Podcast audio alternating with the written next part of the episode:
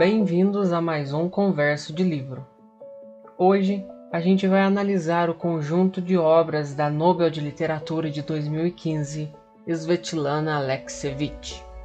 Os cinco livros: Vozes de Chernobyl, A Guerra Não Tem Rosto de Mulher, Meninos de Zinco, O Fim do Homem Soviético e As Últimas Testemunhas serão analisados aqui pelo viés investigativo da autora e como isso contribui para a nossa literatura.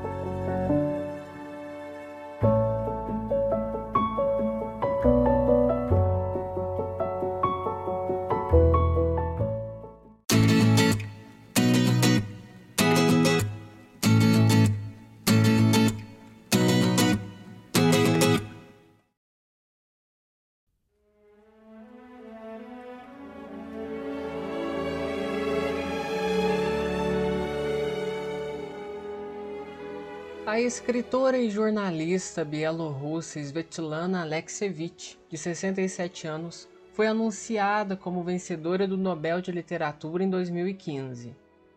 14ª mulher a vencer o prêmio, Alexievich foi escolhida por sua obra polifônica, O Monumento do Sofrimento e da Coragem em Nosso Tempo. Considerada uma cronista implacável da União Soviética, ela é uma das raras autoras de não ficção premiadas com o Nobel. Vinda de uma família de professores rurais, Svetlana nasceu em 31 de maio de 1948, na Ucrânia, mas cresceu em Belarus.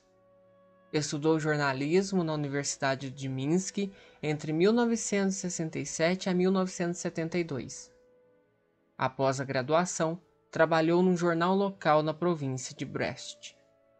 Depois, retornou para Minsk, onde trabalhou na Gazeta Local, jornal das fazendas coletivas soviéticas.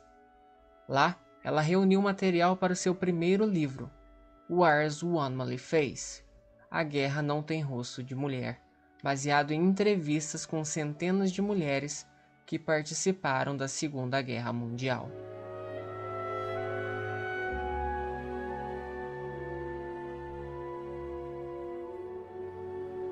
Tudo o que sabíamos da guerra foi contado pelos homens. Por que as mulheres que suportaram este mundo absolutamente masculino não defenderam sua história, suas palavras e seus sentimentos? Retrata em um trecho do livro.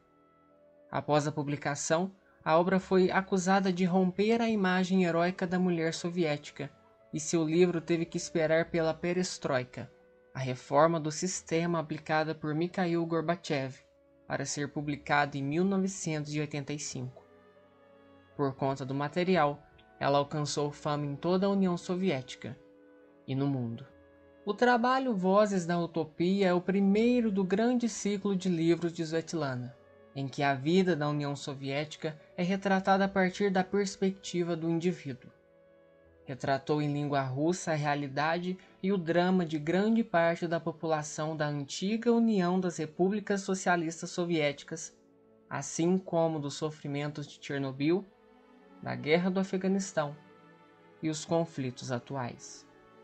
Sua obra gira em torno de crônicas literárias da história emocional de soviéticos e pós-soviéticos. Rica em detalhes, a escritora ouviu diversos depoimentos que inspiraram sua produção ela fala que olhando para trás em toda a história, há uma enorme vala comum e um banho de sangue. É um desafio para todos os seres vivos na Terra. Essa é a história dela e esse é o tema dos seus livros. É o caminho dela e também os círculos do inferno, de ser humano para ser humano.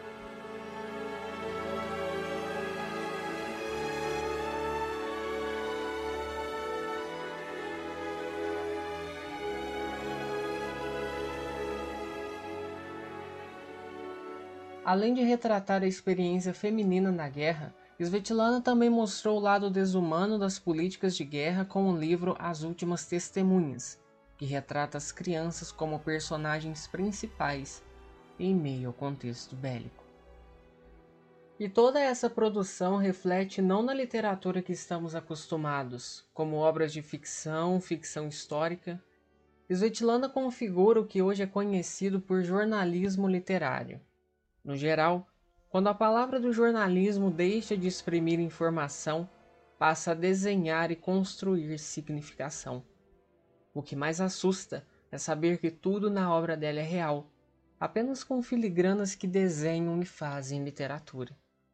Sua obra Vozes de Chernobyl é a que carrega nos depoimentos o sofrimento da negligência, da perda, das anomalias químicas e radioativas, oriundas do maior desastre nuclear da história.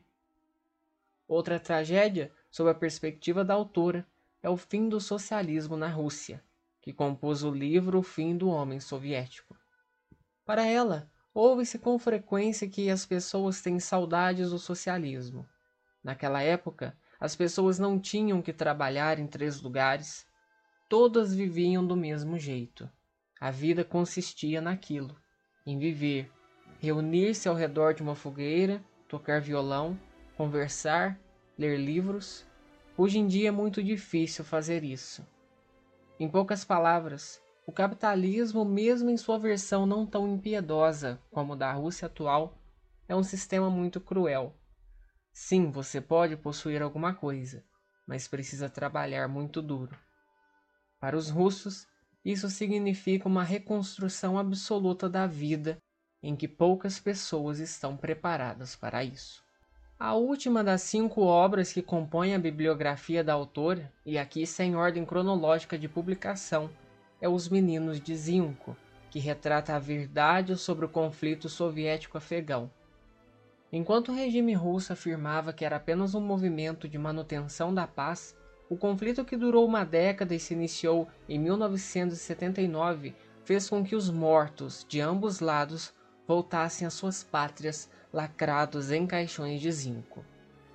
Publicada em 1991, a controvérsia que causou por conta de seu olhar perspicaz e angustiante sobre as realidades da guerra fez com que o ditador Lukashenko não encontrasse palavras para exprimir ou representar uma opinião com o prêmio Nobel que Svetlana havia ganhado.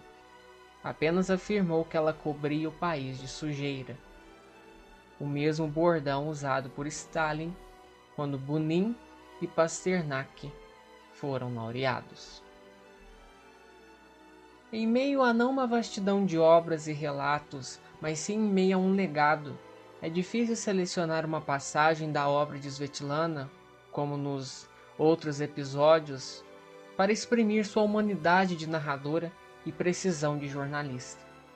O que o podcast então recomenda é que qualquer das cinco obras vale-se pela magnitude literária, monumento humano e retrato da realidade.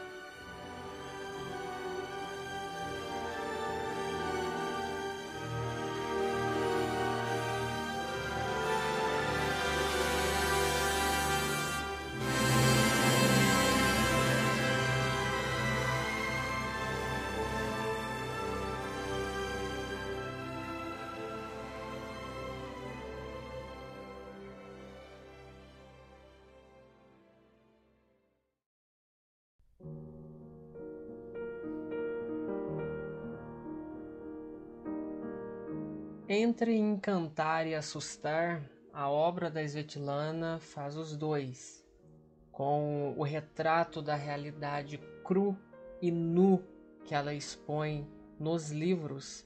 A gente se pergunta, nós que estamos acostumados com o mundo da ficção, é um choque que a gente tem quando a gente se depara ali com informações tão bem construídas Afinal de contas, ela é jornalista, então ela tem esse apego, esse afago investigativo. Mas quando ela constrói a narrativa, a narração para contar uma verdade, é o que configura então um inédito aí e ainda nos campos de estudos o jornalismo literário. No Brasil a gente tem uma correspondente desse gênero, a Daniela Arbex, que já retratou por meio também da mesma tática da Svetlana, com a investigação e a narração, o descaso tido no hospício de Barbacena, no livro O Holocausto Brasileiro, Todo Dia Mesma Noite, A Tragédia da Boate Kiss e Cova 312, que fala de um episódio de desaparecimento em plena ditadura militar.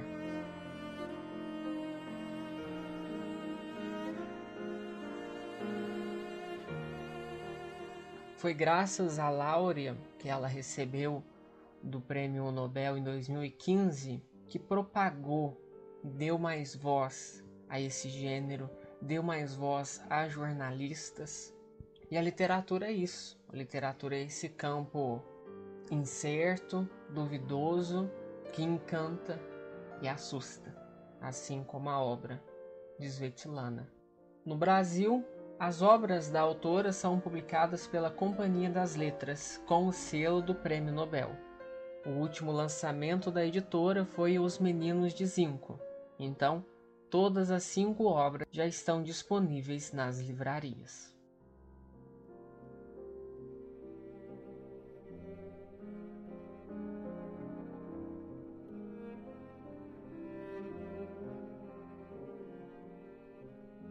O episódio de hoje fica por aqui.